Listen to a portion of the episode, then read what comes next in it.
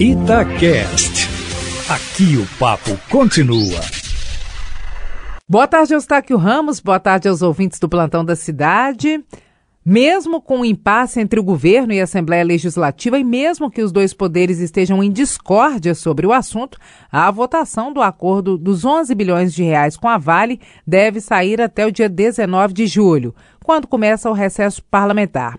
Cada um vai adotar sua própria solução, Eustáquio. O principal ponto de impasse, conforme nós estamos acompanhando, é a forma como será feito o repasse da emenda de um bilhão e meio de reais para os 853 municípios mineiros. O Estado defendia convênio para haver destinação da previsão de gastos e também a prestação de contas à Justiça. E a Assembleia Legislativa quer a transferência direta do cofre do Estado para os cofres dos municípios.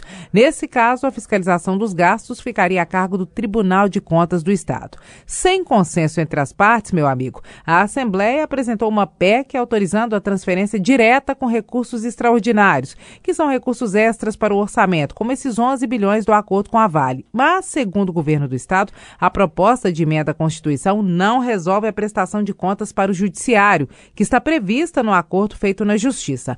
Mesmo assim, a Assembleia vai tocar o barco e pretende votar a PEC até sexta-feira que vem e o projeto do governo, destravando os 11 bi, até o dia 19 deste mês, quando começa o recesso parlamentar. Agora à tarde, que o deputado André Quintão, do PT, foi confirmado como presidente e relator da Comissão Especial da PEC, que já foi aprovada de manhã na Comissão de Constituição e Justiça. Na semana que vem, a Comissão Especial vota a PEC, que também será votada em dois turnos em plenário, e aí pode ser promovida promulgada pelo presidente da Assembleia Legislativa sem necessidade de sanção do governador Romeu Zema, ou seja, a Assembleia propõe, a própria Assembleia coloca em vigor. Já o governo, Eustáquio, resolveu organizar uma reunião do governador Romeu Zema com outros poderes e instituições que são parte do acordo judicial com a Vale.